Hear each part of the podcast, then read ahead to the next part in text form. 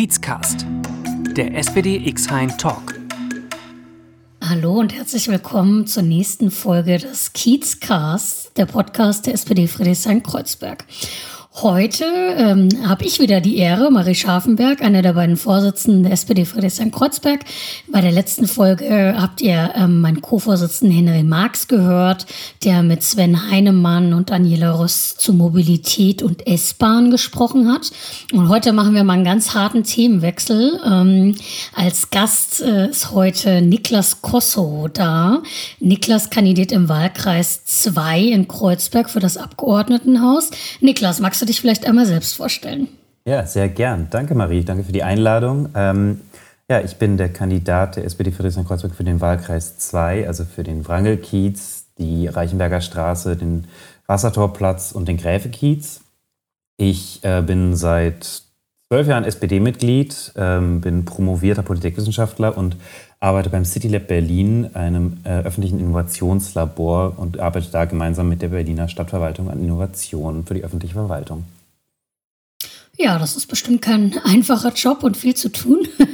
ähm, wir machen heute mal was anderes. Sonst haben wir jetzt uns immer mit einem Thema beschäftigt und hatten einen Gast oder mehrere Gästinnen und haben darüber ähm, gesprochen. Aber heute dachten wir, wir machen mal einen kleinen virtuellen Spaziergang mit euch und äh, gehen durch einen ähm, durch den Frangelkiez ähm, in Niklas Wahlkreis und sprechen anhand ein paar Stationen über seine politischen Schwerpunkte.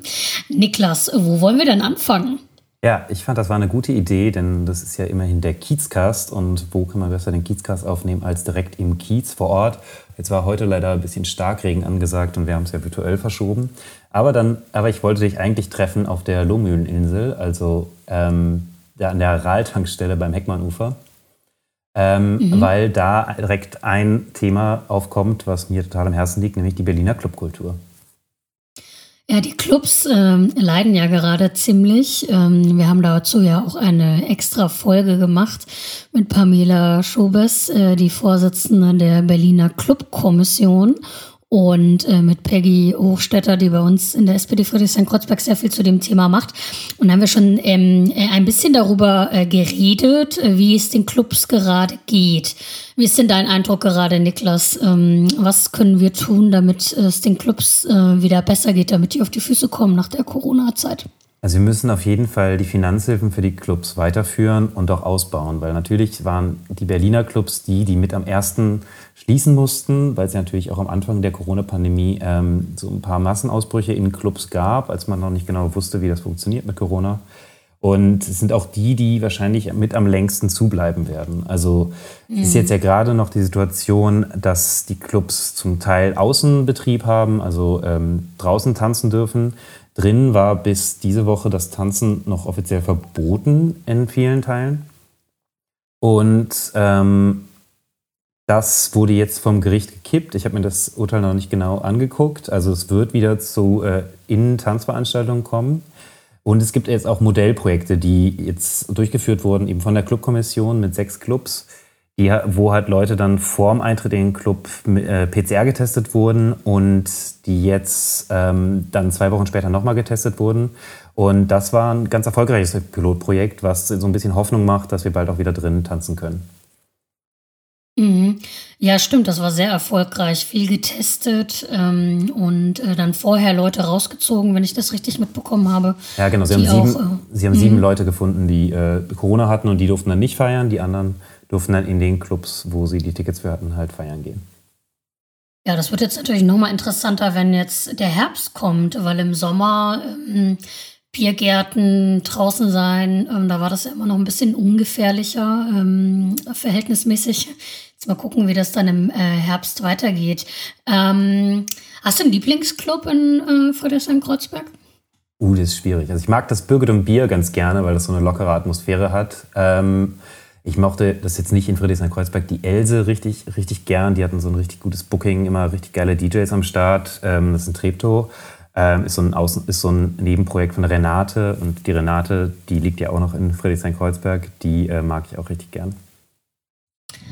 Ja, das ähm, ist echt ganz äh, nett da an der Ecke. Ähm, ich wohne ja auch in der Ecke, ähm, aber die sind echt auch alle äh, sehr bedroht. Was können wir denn tun, um Club, äh, Clubs oder Clubkultur mehr zu stärken? Also ich meine, die sind ja wie alle anderen auch von der Gentrifizierung betroffen, vielleicht sogar noch ein bisschen stärker als äh, andere, weil die Leute dann nach äh, Berlin äh, oder Mitte Berlins ziehen sich dann wundern, dass dann viele Leute unterwegs sind ähm, und sich äh, beschweren über die Lärmbelästigung. Was meinst du denn, wo hätten wir denn da Hebel, die Clubs noch ein bisschen besser zu unterstützen? Es gab schon Programme in der letzten Legislatur, wo die äh, rote-grüne Regierung Clubs unterstützt hat, halt beim Lärmschutz und beim Ausbau des Lärmschutzes. Deswegen wollte ich dich auch ähm, am Schleusenufer treffen, weil dort ja auch die IPSE ist. Die haben zum Beispiel ganz, äh, so ein ganz spannendes Projekt gehabt. Die haben ihre ähm, Musikanlage eben so mit Lärmschutz ausgebaut, dass es halt eher äh, über die Spree drüber schallt und die AnwohnerInnen nicht stört. Und ich habe auch äh, neulich mal mit AnwohnerInnen da am Schleusenufer gesprochen. Die hatten bei der IPSE zum Beispiel ähm, gar, nicht mehr, gar nicht mehr so das Problem. Aber die haben sich jetzt gerade geärgert über den Club der Visionäre, weil die halt wieder laut Musik gemacht haben. Und man muss halt irgendwie so ein bisschen beim Lärmschutz kreativ werden und vor allem mit den AnwohnerInnen auch dran arbeiten. Eine zweite Sache, die wir ja auch gemacht haben und die wir durch ähm, das Abgeordnetenhaus bekommen haben, war die Anerkennung von Clubkultur als Kultureinrichtung. Was viele Menschen, glaube ich, nicht wissen, ist, dass Clubs halt rechtlich äh, lange noch gleichgestellt waren mit Bordellen ähm, zum Beispiel und ähm, Spielhallen, so als äh, Vergnügungsstätte, sage ich mal. Und wir haben das jetzt durchbekommen, auch, ähm, auch auf Bundesebene mit dem Einsatz von Chancellor Kieseltepe, dass ähm, Clubs anerkannt werden als Kultureinrichtung. Und das hat ganz äh, viele Auswirkungen, nämlich dass wir, wenn wir ähm, Wohngebiete zum Beispiel planen oder generell halt Bebauung planen, dass die dann auch dort eingeplant werden können als, Kultur, als Kultureinrichtungen und eben auch gefördert werden können. Es ist in, ähm, in Kreuzberg jetzt zum Beispiel ein ganz spannender Fall beim Gretchen, das ist ja ein äh, super Club am Mehringdamm da um die Ecke, auf dem Dragoner Areal. Dragoner Areal wurde ja ähm, zurückgekauft vom Land Berlin, vom Bund und da wird jetzt, werden jetzt Gewerbeeinheiten und eben auch Wohneinheiten entstehen. Und das Gretchen sitzt da von Anfang an mit am Tisch ähm, und es soll auch, auch sozusagen auf dem dann bebauten Dragoner Areal auch einen Platz fürs Gretchen geben. Ähm, was halt super ist, weil das wäre total schade, wenn das äh, Gretchen verschwinden würde. Da finden super coole Konzerte, wilde Clubnächte mhm. und eben auch Lesungen statt. Und es wäre schade, wenn diesen Ort eben nicht mehr geben würde. Und deswegen sitzen die mit am Tisch und es wird mit eingeplant, dass die da auch weiter Clubkultur feiern können. Sehr schön. Ich würde vorschlagen, wir gehen mal zur äh, nächsten Station, auch wenn man noch deutlich länger über Clubs und Clubkultur sprechen könnte. Ähm, jetzt äh, gehen wir mal weiter virtuell über die Schlesische Straße und äh, dann sehen wir auf der rechten Seite, wenn mich nicht alles äh, irrt, das Ausbildungsbürgeramt. Und das hattest du noch vorgeschlagen als nächste äh, Station, weil es so ein bisschen was mit äh, moderner Verwaltung und Digitalisierung zu tun hat. Was denn? Ja, genau. Also das Ausbildungsbürgeramt in, auf der Schlesischen Straße ist ja so ein bisschen aus der Not heraus geboren, weil es eben nicht genug Personal gab, um das ähm, Bürgeramt dort weiter zu betreiben. Und dann haben sie da halt ein neues Konzept sich ausgedacht, dass dort nämlich äh, Azubis, die ausgebildet werden in der Berliner Verwaltung, das Bürgeramt selbst betreiben. Und hier immer, ich glaube, in so sechs Monatszyklen jeweils zwölf Auszubildende arbeiten können. Und das läuft halt zum Teil äh, ressortübergreifend und eben mit neuen Arbeits Arbeitsweisen und die managen das direkt selbst und, und sozusagen werden dann im Betrieb direkt ausgebildet. Ist ein total spannendes Projekt, hat, glaube ich, letztes Jahr auch den Berliner Verwaltungspreis bekommen dafür. Mhm. Und ähm, ist halt ein super Beispiel, wie man halt mit einer, ich sag mal, mit einer Notlage äh, kreativ umgehen kann, um halt auch mal in der Verwaltung was Neues auszuprobieren. Ah, spannend. Ich muss ehrlich zugeben, ich kannte das gar nicht. Als du das vorgeschlagen hast, war ich so, aha, mal gucken, was äh, die da genau machen. Ähm, vielleicht nochmal so ein bisschen allgemeiner zum Thema Digitalisierung und moderne Verwaltung. Also das ist jetzt nun ein sehr dickes Brett, das da zu bohren ist. Insgesamt nicht nur in Berlin. Äh, ähm, was würdest du sagen, ist das größte Problem, was als allererstes auf Landesebene jetzt angegangen werden äh, müsste? Was würdest du als Digitalisierungsexperte sagen? Ja, das ist schwierig zu sagen, wo ist das größte Problem. Also ich glaube, das Problem, was wir mit Digitalisierung haben, ist so ein, so ein gewisses Mindset, dass wir halt ähm, zum Beispiel digitale Lösungen immer als ein Produkt verstehen, was wir einfach bestellen können und was dann ähm, geliefert wird. Aber eine Website oder eine digitale Anwendung ist eigentlich nie wirklich fertig. Und das ist ähm, was, muss man irgendwie auch verstehen muss, wenn man das halt einkauft. Also man kann eigentlich nicht jetzt einfach zu einer Softwarefirma gehen und sagen, hier, mach das mal und dann kommt da am Ende eine super Software bei raus, sondern äh, man muss halt einen Entwicklungsprozess eigentlich bestellen. Und wenn man eben Anwendungen ähm, neu aufsetzt, dann muss man das wirklich als Prozess verstehen, wo sowohl von der Entwicklerseite, also ich sag mal von dem oder der DienstleisterInnen, die das dann im Endeffekt dann durchführen, äh, Zeit investiert wird, aber eben auch aus der Verwaltung selbst. Also Innovation in der Verwaltung braucht einen Platz und braucht vor allem auch Zeit und Kapazitäten, um eben zu gucken, dass die Sachen anwendergerecht und nutzergerecht auch entwickelt werden. Also ich arbeite ja selbst in der Verwaltung, so viel darf ich äh, äh, hier mal verraten. Und ähm, das ja auch ein Problem ist so ein bisschen die Ausstattung gewesen ne? von, von den Mitarbeitenden. Das äh, hat sich jetzt äh, durch die Corona-Krise jetzt so ein bisschen ähm, geändert. Äh, also mittlerweile haben, glaube ich, äh, sehr viele auch die Möglichkeit, äh, flexibel zu arbeiten. Ähm, was, wie siehst du das? Wie, wie kann die Verwaltung und die MitarbeiterInnen, wie können die äh, besser auf das digitale Arbeiten eingestellt werden? Ja, man muss halt natürlich verstehen, dass viele Leute in der Verwaltung arbeiten, die da schon lange arbeiten. Ne? Und es ist auch nicht immer einfach, dann ähm, neue Arbeitsweisen sich anzueignen. Man muss da, glaube ich, einfach mit viel Verständnis vorgehen. Man muss äh, Leuten Schulungen anbieten, man muss die Menschen vor allem mitnehmen. Also man kann jetzt nicht einfach sagen, hier ich gebe dir, ein, äh, geb dir ein neues Tool, gehe damit halt einfach um, sondern muss Prozesse verstehen, wie sie jetzt funktionieren und dann halt Prozesse ähm, opti optimalisieren und auch nicht unbedingt immer als digita äh, von digitalen Lösungen als die einzigen Lösungen ausgehen.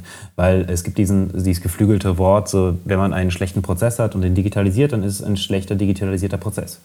Ähm, also was es im Endeffekt heißt, man muss immer Prozesse sich immer mal ganz neu angucken. Und es ist in äh, Berlin zum Beispiel äh, so auf der Ebene von Fachverfahren, ne? also oder auch Kleinstfachverfahren. Das ist ein relativ kompliziertes Wort, aber heißt im Endeffekt nur, alles, was so die Berliner, was so die Verwaltung macht, ist im Endeffekt geregelt in einem, in einem Verfahren, also einem Fachverfahren, was halt so durchgeführt wird. Und wenn man jetzt diese Fachverfahren effizienter machen will, dann sind digitale Lösungen da oft eine Möglichkeit. Aber es heißt eigentlich auch, dass man sich diese Verfahren erstmal grundlegend anschauen kann. Also ne, wie, wie läuft das ab, so von dem sozusagen ersten Moment, wo das ausgelöst wird, bis zu dem, wo das dann, äh, ja, keine Ahnung, zum Beispiel zu einer Ausgabe von einem Pass oder zu ähm, mhm. einem Anschreiben oder was ähnlichem führt. Um, du bist jetzt im City Lab. Mhm. Äh, mit welchen Projekten beschäftigst du dich denn da äh, schwerpunktmäßig? Ich bin da der Projektverantwortliche für unser Smart City Projekt. Wir, ähm, das City Lab ist beauftragt von der Berliner Senatskanzlei, um einen Beteiligungsprozess zu organisieren für die neue Smart City Strategie. Berlin hat im letzten Jahr eine Förderung zugesprochen bekommen vom ähm, BMI, also vom Bundesministerium des Innern und von der KfW, die ähm, Smart Cities in Deutschland fördern im Endeffekt. Also das heißt Modellprojekte Smart Cities. Und dazu gehört immer die Förderung von so einzelnen äh, Projekten als Pilotprojekte, aber eben auch Förderung für die Entwicklung von einer neuen Strategie. Und die Berliner Senatskanzlei hat da so einen ganz spannenden Weg gewählt, weil oft, ich weiß nicht, ob du es so kennst, auch aus der Verwaltung, oft ähm, werden Strategieprozesse aus der Verwaltung herausgeführt oder dann ganz oft auch noch mit Beratungsunternehmen, die dabei unterstützen und dann später so ein bisschen verteidigt gegenüber der, ähm, der Stadtgesellschaft oder halt mhm. den BürgerInnen. Und wie, dieser Strategieprozess sieht ein bisschen anders aus. Also wir setzen da Beteiligung in den Mittelpunkt. Die, die Senatskanzlei hat halt beschlossen, dass das ähm, rausgegeben wird sozusagen an einen externen Akteur und hat dafür das City Lab ausgewählt. Und wir haben jetzt äh, in, arbeiten da in verschiedenen Phasen und haben jetzt schon in der ersten Phase großen Beteiligungsprozess gemacht und die Daten daraus dann genutzt, um die Strategie auszuarbeiten. Oh, sehr spannend. Ähm und ähm, für vielleicht nicht so, äh, die nicht so in dem Thema drin sind. Ne? Also so ein bisschen so ein Problem ähm, ist ja auch, dass so die, Die Zuständigkeit, wie man so schön im Verwaltungssprech sagt, also ähm, wer ist äh, für die Digitalisierung verantwortlich in den Senatsverwaltungen, so ein bisschen aufgeteilt ist zwischen unterschiedlichen Akteuren und Akteuren. Siehst du das als Problem und was könnte man tun, um das, äh, wenn ja, was könnte man tun, um das zu ändern? Ja, das ist auf jeden Fall ein Problem. Also man merkt das halt immer, weil sich dann, weil verteilte Zuständigkeiten oft dazu führen, dass halt Verantwortlichkeiten hin und her geschoben werden und das dann zum Teil auch sehr kompliziert macht. Ich sag mal, grundlegend ist es nicht schlecht, dass es in jeder Senatsverwaltung zuständige Menschen für Digitalisierung gibt, weil es natürlich ein Querschnittsthema ist, was jede Senatsverwaltung betrifft. Aber die große Verantwortung sollte halt irgendwie in einer Stelle schon zusammenlaufen. Jetzt mal so als Beispiel, ähm, also ich arbeite ja zu dem Smart City-Thema vor allem. Also ne, Smart City auch mal für die Leute, die es nicht kennen. Das ist so, wenn wir Digitalisierung und Stadtentwicklung zusammendenken, ganz grob. Mhm. Und äh, das, die Verantwortung für Smart City liegt bei der Berliner Senatskanzlei. Die Verantwortung für Digitalisierung allgemeiner und vor allem so Digitalisierung auch der Berliner Wirtschaft liegt aber bei der Senatsverwaltung für Wirtschaft, Energie und Betriebe. Und die Verantwortung für die Digitalisierung der Verwaltung wiederum liegt bei der Innenverwaltung.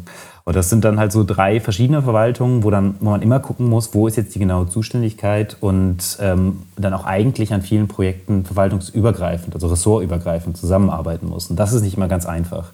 Deswegen äh, wäre mein Vorschlag, und da sind auch eigentlich die meisten Parteien, die antreten zur Berliner Abgeordnetenauswahl, ähm, sind, äh, stimmen, damit, stimmen dabei zu, ähm, wäre die Einrichtung von so einer, einer Stelle in der Senatskanzlei, die eben Digitalisierung im Land Berlin koordiniert und hier Projekte vorantreibt.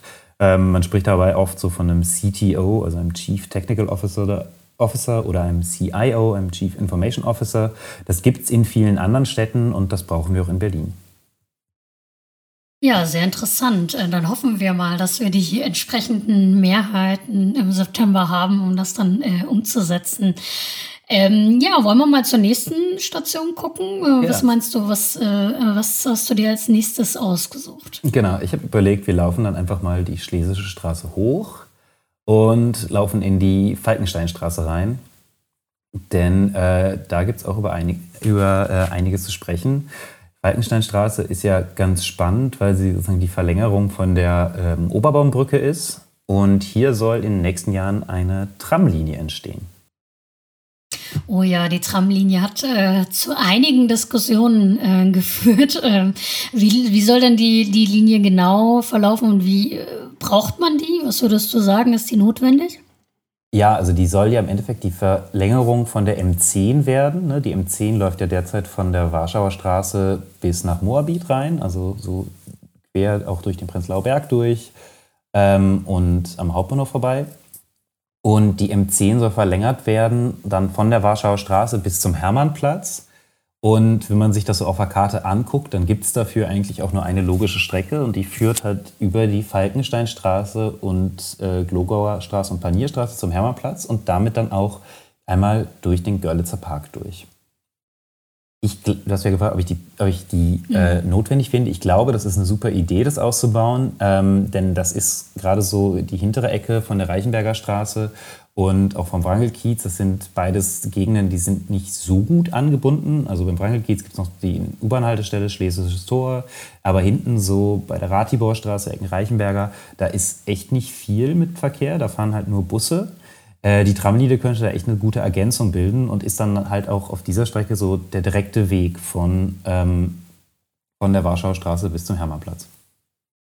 Ja, man mag das ja kaum glauben, weil es ja eigentlich ein Bezirk ist, aber so richtig gut äh, sind ja Kreuzberg und Friedrichshain, insbesondere diese Bereiche, ähm, nicht miteinander verbunden. Deswegen wäre das ja tatsächlich ähm, eine äh, gute Sache. Teilweise bei den Anwohnenden habe ich schon gehört, so durch den Park wird jetzt nicht bei allen für gut äh, befunden. Ähm, äh, was, äh, was würdest du dazu sagen?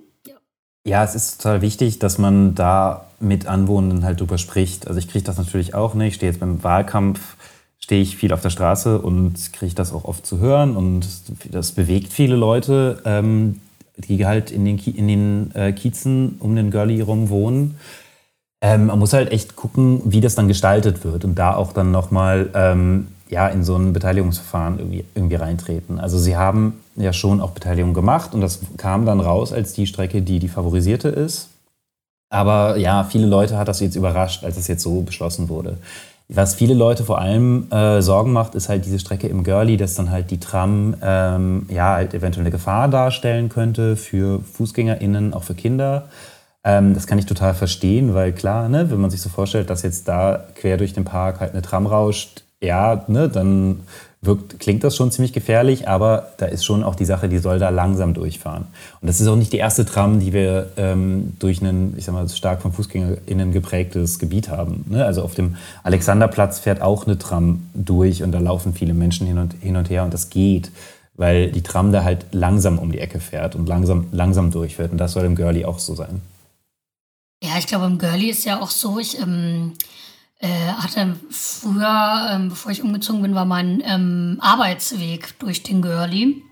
Ähm, und wenn du da mit dem Fahrrad durchfährst, ähm, also ist für FußgängerInnen bestimmt auch nicht viel besser, da müsste ja eigentlich eh ein bisschen mehr räumliche Trennung, finde ich, zwischen den äh, Bewegungsformen her, weil das äh, die FahrradfahrerInnen, die dann teilweise natürlich auch schnell durchfahren können ähm, ähm, und die FußgängerInnen auf einem Weg funktioniert äh, manchmal auch nicht so gut. ähm, das wäre vielleicht eine Chance, das dann direkt alles mal ein bisschen neu aufzusetzen. Ja, ich meine, allgemein ist die Tram auch eine Chance für die Falkensteinstraße, die halt mal neu zu gestalten. Es ist ja ähm, eine relativ enge Straße, wo ja auch auf beiden Seiten Autos stehen. Ähm, die Idee ist eigentlich, dass ähm, die Straße dann sozusagen auch so neu zu gestalten, dass da halt weiter Platz für FahrradfahrerInnen sind, aber dass die meisten Parkplätze da dann wegfallen. Das mhm. gefällt auch nicht allen Leuten im Kiez verständlicherweise, weil, weil der Parkraum, der in dem Kiez jetzt auch nicht so üppig ist, dann noch knapper wird. Aber ähm, da müssen wir, glaube ich, auch dann mal an die Parkraumbewirtschaftung dran. Ähm, denn die ist zurzeit immer nur selektiv eingesetzt und ich glaube in dem Kiez zum Beispiel noch nicht. Um, was würdest du denn äh, noch sagen für den, für den Kiez äh, rund um den Girlie, ähm, was man so mobilitätstechnisch noch besser gestalten könnte? Äh, Kiezblöcke, mehr Fahrradwege äh, oder ähnliches? Ja, auf jeden Fall. Also wir haben jetzt ja ähm, schon ganz gute Fahrradwege auf der Skalitzer Straße. Das ist schon mal, ähm, das ist schon mal gut. Ähm, Kiezblöcke auf jeden Fall. Da gibt es auch die Initiativen, äh, Kiezblock Wrangelkiez und Kiezblock Reichenberger Straße, die äh, das Thema so ein bisschen pushen. Das ist ein total äh, gutes Mittel, weil im Endeffekt ähm, heißt ein Kiezblock nicht primär, dass Autos aus dem Kiez rausgehalten werden, sondern dass der Durchgangsverkehr eben unterbunden wird. Und das sind halt, kann man halt machen durch so Quersperrungen. Das gibt es auch schon. Zum Beispiel gibt es eine Sperrung an der Ecke, äh, wo wir jetzt dann auch stehen würden, ne? auf unserem virtuellen Spaziergang, an der Ecke äh, Falkenstein, Falkensteinstraße, Frangelstraße. Und die verhindert im Endeffekt, dass die Leute da halt quer durchrauschen, um halt zum Beispiel den Verkehr auf der Schlesischen Straße zu umgehen. Ähm, das Gleiche soll es eben auch zum Beispiel auf der Reichenberger Straße, Reichenberger Straße geben. Ähm, damit da halt auch weniger Durchgangsverkehr entsteht. Das heißt, die Leute, die da wohnen, können immer noch mit dem Auto äh, reinfahren und ne, keine Ahnung, Sachen ähm, geliefert werden, anschleppen oder ne, manche Leute brauchen ja auch ein Auto, weil sie äh, Kinder haben und das sonst nicht anders organisiert kriegen. Das ähm, ist immer noch möglich in dem Kiezblock. Man kann da rein und rausfahren. Man muss halt nur manchmal einen kleinen Umweg fahren und eben dieser Durchgangsverkehr wird unterbunden. Ja, das ist, glaube ich, ein sehr gutes äh, Stichwort. Also ähm, die Mobilitätspolitik und äh, jetzt soll uns das Autofahren verbietet werden. Also das hast du, glaube ich, sehr richtig gesagt, dass es im Prinzip darum geht, ähm, die Menschen, die das Auto jetzt nicht unbedingt brauchen ähm, und wo man auch einen Ersatz finden kann, Fahrradausbau des ÖPNVs, wie zum Beispiel durch so eine Tramstrecke, ähm, dass so der Autoverkehr minimiert wird, aber Menschen, die jetzt darauf angewiesen sind, äh, trotzdem noch weiter mit dem Auto fahren können, Menschen, die mobilitätseingeschränkt sind oder ähnliches. Ähm, das ist, glaube ich, echt ein äh, wichtiger Punkt. Ja, total. Und ich meine, im Endeffekt können wir die Leute, glaube ich, ich meine, sind uns, glaube ich, alle einig, dass wir weniger Autos brauchen und dass wir zu viele Autos in der Stadt haben, weil viele Autos ja auch ehrlicherweise nur rumstehen. Aber es gibt eben Menschen, die brauchen, brauchen ihr Auto und das müssen wir irgendwie in eine Balance kriegen. Und das Wichtigste ist dabei, glaube ich, den ÖPNV und das Fahrradfahren attraktiver zu machen. Ähm, deswegen fordern wir ja auf Landesebene auch das 365-Euro-Ticket und das habe ich auch schon öfters auf der Straße gehört, dass halt Leute gesagt haben, ja, eigentlich finden sie es gut und fahren auch gerne mit der BVG, es ist ihnen aber einfach zu teuer. Und das 365-Euro-Ticket ist eben so ein, eine Lösung, die halt den Leuten das ähm, attraktiv macht, ein Jahresticket zu haben und dann halt auch mal öfter zu sagen, ja gut, ich habe jetzt eh dafür bezahlt, jetzt kann ich halt auch mal schnell mit der U-Bahn fahren, als irgendwie das eigene Auto zu nehmen. Und das Gleiche ist natürlich auch mit Fahrradwegen. Wenn es sicherer ist, mit dem Fahrrad zu fahren, dann machen Leute das auch eher. Und ich merke das auch. Also ich fahre ja oft durch den Kiez und ich fahre jetzt zum Beispiel viel lieber und äh, mit viel weniger ähm, Gedanken über den Cottbusser Damm oder über die Skalitzer Straße, weil es da jetzt einfach sicherer geworden ist. Mm, ja, das äh, ist echt super mit diesen abgetrennten Radwegen. Ähm, da freut sich jeder Radfahrende drüber. ähm, ja, wollen wir mal weiter gucken. Du äh, hast mich ja darauf hingewiesen, dass dort in der Nähe das Haus der ersten GastarbeiterInnen äh, in Kreuzberg ist. Ja, genau. Ähm, das hat mir mal Sven Heinemann beim Durchgehen durch den Kiez gezeigt. Ähm, die ersten Gastarbeiter in, in äh, Berlin kamen in Kreuzberg an und das Haus ist eben auch auf der Falkensteinstraße, unten so in Richtung äh, Oberbaumbrücke. Und äh, das ist ja auch ein Thema, was uns wichtig ist im, Wahl, im Wahlkampf und was zum Beispiel Stefan Aydin sehr äh, stark voranbringt, dass wir halt sagen, wir wollen jetzt in diesem Jahr ein ähm, Denkmal bauen für eben die GastarbeiterInnen. Denn dies, das sind Leute, die sind hier hingekommen und haben eben den Bezirk und die haben Berlin mit aufgebaut nach dem Krieg ne, oder ein paar Jahre danach. Ähm, und das ist gut, dass wir uns das auch immer wieder vor Augen halten und daran auch erinnern. Ja, das äh, stimmt. Das ist sehr wichtig. Manchmal ist es sehr wichtig, so einen, ähm, sag mal, ein bisschen äh, so einen plakativen Ankerpunkt äh, zu schaffen äh, mit so einem Denkmal. Um es nochmal kurz erklären zu sagen, Sevim Aydin, vielleicht kennen Sie nicht, äh, noch nicht alle unserer Zuhörenden. Das ist unsere Spitzenkandidatin für die Abgeordnetenhauswahl und kandidiert im Nachbarwahlkreis von ähm, Niklas im Wahlkreis 3 und ähm, die hat äh, unter anderem diese Forderungen aufgestellt.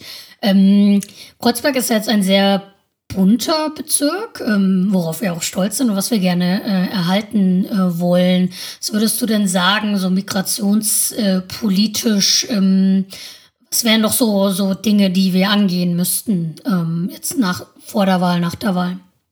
Also es gibt ja die Idee zum Beispiel von einer City-ID, weil es ja schon auch viele Menschen in Berlin gibt, die eben keine Staatsbürgerschaft haben und die dann eben ganz, ja, es ganz schwierig, schwer haben im Leben. Und da gibt es die Idee, eine City-ID einzuführen, um denen sozusagen ein, eine lokale Bürgerschaft in Berlin ähm, zu bieten, mit denen sie dann zum Beispiel auch ähm, ja, Versicherungen abschließen können oder halt leichter Arbeitsverträge eingehen können. Mhm. Und dafür ähm, wollen wir uns auch einsetzen. Ja, das ist ein sehr spannendes Thema, die City-ID. Ähm, da habe ich auch die Hoffnung, dass wir dann ähm, in der nächsten Legislatur in diesem Bereich noch mal ein bisschen, ein bisschen vorankommen. Nun kann man jetzt, wenn wir am Girlie stehen, ähm, jetzt auch über die äh, Thema Racial Profiling nicht so ganz hinwegsehen. Ähm, also, äh, dass Menschen nur aufgrund ihrer Hautfarbe äh, eher von Polizeikontrollen zum Beispiel betroffen sind. Ähm, würdest du sagen, das ist, äh, das ist hier ein Problem? Ja, total. Und äh, das war jetzt ja auch sozusagen auf unserem virtuellen Spaziergang. Wenn wir da jetzt real durchgelaufen wären, dann hättest du auch mehrere Plakate gesehen, die eben sich gegen Racial Profiling richten, weil es ist in diesem Kiez natürlich ein Problem.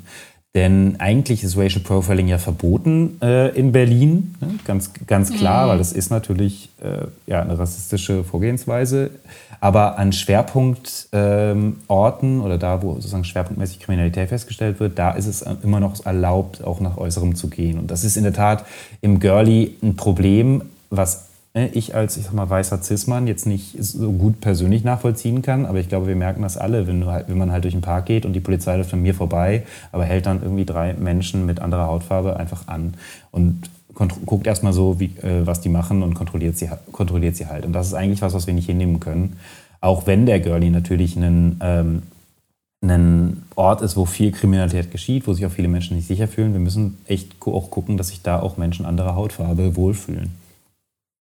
Ja, da wurde ja jetzt auch ähm, schon einiges gemacht, ne? Also ähm, da diese Büsche, die um den Girlie rum sind, ein bisschen, bisschen ausgedünnt, damit man eine bessere Sicht hat. Es gibt irgendwie so ein Parkläufer, es fährt häufiger die Polizei durch. Ähm, würdest du sagen, das ist äh, ausreichend oder was, was kann da noch mehr gemacht werden in und um den Girlie? Also der Girlie ist halt ganz spannend, weil auf gewisse Weise ist es da jetzt halt schon schöner als vor, ich sag mal, fünf, sechs Jahren. Das hat unter anderem auch damit zu tun, dass wir es geschafft haben, da die BSR wieder reinzukriegen. Also die BSR hat den Auftrag bekommen, den Girlie zu säubern. Seitdem gibt es da halt auch mehr Mülleimer und generell ist es wirklich weniger dreckig. Ähm, das ist gut, weil ich sag mal, in einem Park, der gut aussieht, verhalten die Leute sich auch besser. Und da, wo halt überall Müll liegt, da werfen Leute auch eher Müll ab. Aber wir können natürlich und müssen auch viel mehr machen. Also die Parkläufer sind eine super Einrichtung in Gördi. Da gab es jetzt ja ein bisschen die Frage der Finanzierung. Die sind jetzt wieder durchfinanziert und können wieder arbeiten. Das ist, das ist gut. Ähm, es soll jetzt ja auch so Kiezhausmeister geben. Das ist leider erstmal ein Pilotprojekt vom Bezirksamt. Ähm, da bin ich mal gespannt, wie das anläuft. Also Menschen, die auch einfach Ansprechpartner sind für die Leute im Kiez.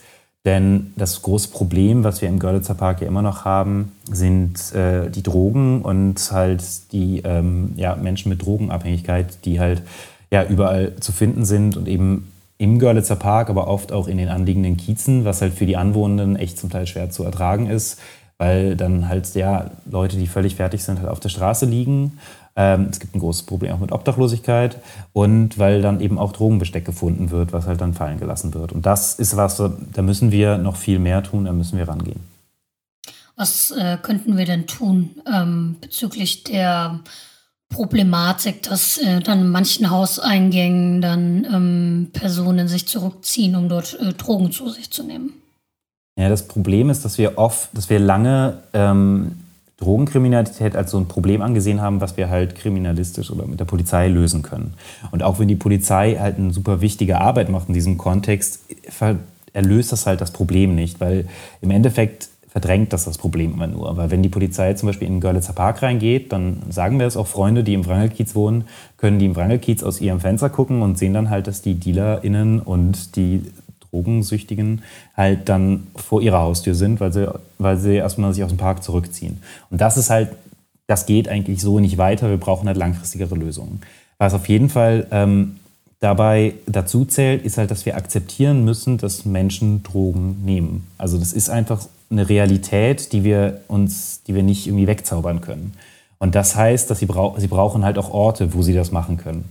Deswegen will ich mich halt dafür einsetzen, dass es mehr Drogenkonsumräume oder ne, früher hat man auch Fixerstuben gesagt, ähm, in ähm, Friedrichshain-Kreuzberg und besonders halt so ums Cottbusser Tor und um den Görlitzer Park herum gibt. Denn warum das jetzt auch gerade nochmal so ein akutes Problem geworden ist in den letzten anderthalb, zwei Jahren, ist halt, weil gerade die, viele dieser Drogenkonsumräume, die es gibt, ihre ähm, oder auch Aufnahmeeinrichtungen, die es gibt, halt ihre Kapazitäten wegen Corona runterfahren mussten. Die hatten dann zum Teil mhm. nur die Hälfte oder nur ein Drittel ihrer Aufnahmekapazitäten und die Leute hatten einfach nirgendwo, wo sie hingehen. Und wo sollen sie dann hingehen? Dann gehen sie halt in den Park, auf die Straße, in Hauseingänge oder eben auf Spielplätze. Und das ist ein Problem, was wir angehen müssen, indem wir eben Räume schaffen. Ja, das ist ja eigentlich sowieso so ein bisschen absurd, dass ähm, so Alkohol als, äh, das ist ja auch eine Droge, äh, Alkohol so in der Gesellschaft ähm, sehr viel akzeptierter ist als der Konsum von anderen Drogen. Also nehmen wir zum Beispiel ähm, Cannabis. Ähm, da, ähm, ja, wie stehst du denn zu ähm, der großen Frage Legalisierung von Cannabis? Äh, ich habe mich sowohl in der Berliner SPD auf Landesebene als auch ähm, bei, uns im, bei uns im Kreis halt dafür eingesetzt, dass Cannabis legalisiert werden soll und will das auch nach der Wahl weiter voranbringen. Also wir haben das jetzt ja sowohl im Landeswahlprogramm als auch im Bundeswahlprogramm drinstehen. Also im Landeswahlprogramm steht sozusagen in dem, im Rahmen des Möglichen drin, also sozusagen die modellhafte Abgabe von Cannabis ähm, in so als Modellprojekt, weil mehr kann das Land nicht machen, bis es eine Bundesregelung gibt. Und ähm, wir setzen uns aber jetzt auch für, auf Bundesebene eben dafür ein, dass Cannabis legalisiert wird.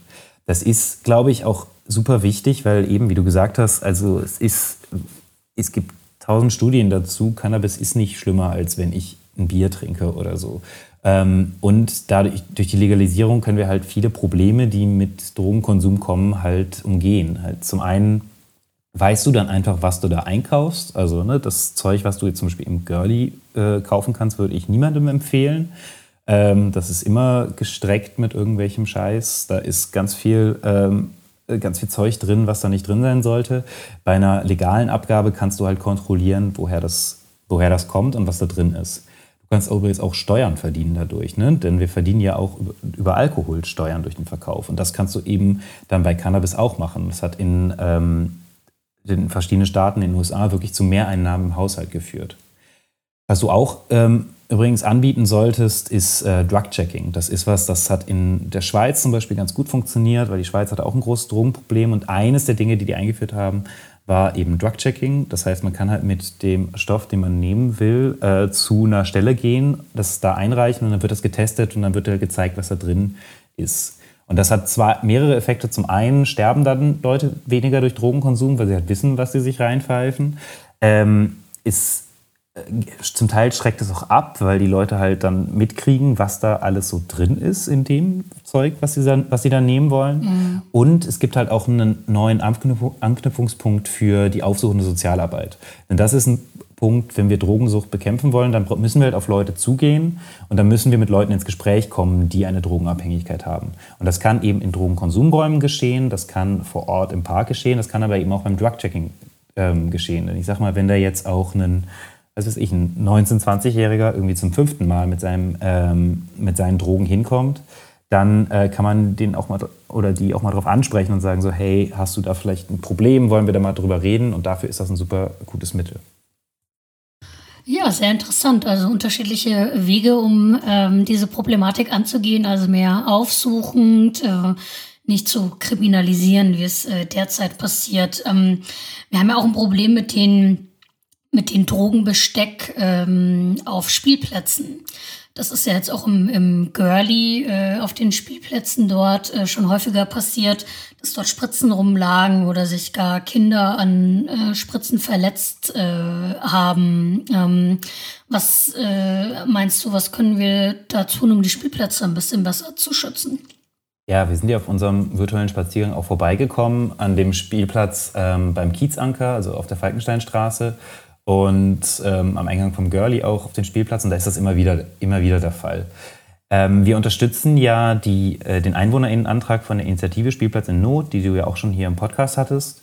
Und wollen halt, dass die Reinigung der Spielplätze einfach öfter, öfter passiert und, regel und ähm, ordentlicher durchgeführt wird. Also unsere Forderung ist, dass die BSR auch mit den Reinigungen der Spielplätze, vor allem in diesen Kiezen, halt äh, beauftragt wird, damit das täglich geschieht und eben auch regelmäßiger der Sand durchgesiebt wird.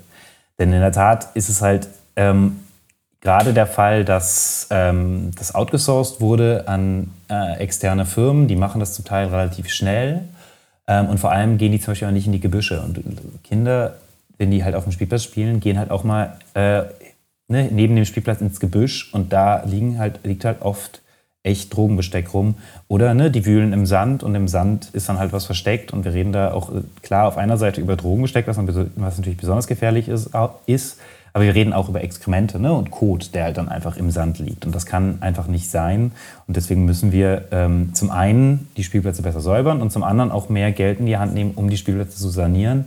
Weil ich sage jetzt mal zum Beispiel halt im Wrangelkiez, da ist der, ähm, der Spielplatz an der Görlitzer Straße, Ecke Falkensteinstraße, der ist so ganz hübsch ähm, und ganz nett gemacht. Aber dann eben der beim Kiezanker, der ist halt echt praktisch gar kein Spielgerät mehr, deswegen ist der auch abgesperrt. Es gibt den Spielplatz auf der Küvri-Straße, der hat halt auch ziemlich altes Spielgerät, was zum Teil auch gefährlich ist. Also wir müssen echt ein bisschen mehr Geld in die Hand nehmen, um Spielplätze in Kreuzberg zu sanieren. Denn auch, das geht man eigentlich auch davon aus, wenn ein Spielplatz schöner ist, dann ist es auch, äh, ist die Hemmschwelle größer, da auch ähm, irgendwie äh, ja, Dreck dazulassen. Ja, und ähm, genau, wir hatten eine, eine Folge des Podcasts aufgenommen mit der äh, Paula Kamara von der Spielplatzinitiative und mit äh, Peggy Hochstetter, die die Vorsitzende der Spielplatzkommission im Bezirk ist. Das war auch sehr äh, interessant und die hat unter anderem auch gesagt, dass ähm, auch äh, Zäune um die Spielplätze wichtig wären. Also sie sollen jetzt irgendwie nicht äh, zugesperrt gesperrt werden oder so, aber dass dann einfach doch nochmal die Hürde so ein bisschen höher ist, dann auf den Spielplatz zu gehen. Ich habe letztens in der Zeitung gelesen, da haben die so abgefragt in den Bezirken, wie oft der Sand ähm, in den Spielplätzen des Bezirks äh, gereinigt wird. Und das war wirklich äh, ziemlich erschreckend, weil teilweise äh, werden alle irgendwie alle paar Jahre wird mal, werden mal die Sandkästen äh, sauber gemacht. Also das fand ich äh, schon ganz schön krass, ähm, das so zu lesen. Ja, total. Und das war ja auch ein Kernanliegen eben von der Spielplatzinitiative, ähm, dass, das, dass diese Frequenz halt erhöht werden muss. Also eigentlich müsste es wieder wöchentlich durchgehen. Aber ne, ich sag mal, wenn wir auch allein schon auf einen monatlichen Rhythmus kommen würden, dann wäre das auch schon mal ein großer Schritt nach vorne. Mhm. Ja, das äh, Stimmt. Ja, jetzt haben wir eine ganz schöne Tour durch den Frangelkiez gemacht. Ich hoffe dann irgendwann auch mal wieder real. ähm, nochmal zum Abschluss nochmal eine Frage, wo wir hier schön durch deinen Wahlkreis sind. Was ist denn dein, dein Lieblingsort? Ähm, die Lieblingsclub kennen wir schon, aber vielleicht abseits davon, was äh, ist dein Lieblingsort in deinem Wahlkreis? Ich äh, sitze total gern am Buhlplatz ähm, am Paul-Linke-Ufer, weil äh, zum einen gibt es da ein cooles Café, wo man äh, gute Croissants sich holen kann, aber dann kann man eben auch den Leuten beim Buhlspielen zuschauen. Und da ist immer eine nette Atmosphäre und man kann auch ein bisschen auf den Kanal schauen und da dann auch mal sich mit einem Bötchen ausleihen und ein bisschen auf den Kanal schippern gehen. Und das mache ich wirklich gern. Ah, sehr schön, das hört sich gut an. Jetzt ähm, im Sommer war es wahrscheinlich noch umso äh, schöner. Ähm, und wenn du dir einen Gast wünschen könntest oder eine Gästin für unseren Podcast, ähm, wen würdest du dir dann da wünschen? Äh, ich habe ja gerade schon, wir haben ja ein bisschen länger über das Drogenthema gesprochen und ich fände äh, Juri Schafranek von Gangway e.V. wäre ein ganz spannender Gast mit dem hatten wir mal eine Abteilungsversammlung und das ist ein äh, Sozialarbeiter, der seit ich über 20 Jahren dabei ist. Der kann krasse Geschichten erzählen und kennt sich eben auch richtig gut aus in dem, was jetzt gerade vor Ort im Girlie und um den Girlie rum passiert. Und deswegen fände ich, der wäre ein mega spannender Gast. Kannst du noch mal kurz sagen, was äh, Gangway genau macht? Genau, Gangway ist ein äh, Verein, der macht eben auch so eine Sozialarbeit. Also zum Teil gehen die ähm, auch auf Menschen mit Drogensucht zu, aber im Girlie betreiben die ähm, das Co-Lab von Gangway, was im Endeffekt so ein Jugendzentrum ist, ähm, was halt eine Anlaufstelle für Jugendliche vor Ort ist und was auch eine, eine Anlaufstelle im äh, Görlitzer Park ist. Ja, spannend. Auf den gehen wir auf jeden Fall äh, mal zu. Ja, Niklas, vielen, vielen Dank, dass du zu Gast warst im Kiezcast, unserem Podcast. Und ähm, dann hoffe ich, dass wir das irgendwann nochmal live nachholen können und äh, wünsche dir noch einen schönen Tag. Ja, danke dir. Es war ein gutes Gespräch. Bis dann. Ciao. Tschüss. Also normalerweise würde Moritz jetzt ganz fancy einsprechen. Das war Kiezcast. Das war Kiezcast. Sehr gut. Der SPD X-Hein Talk.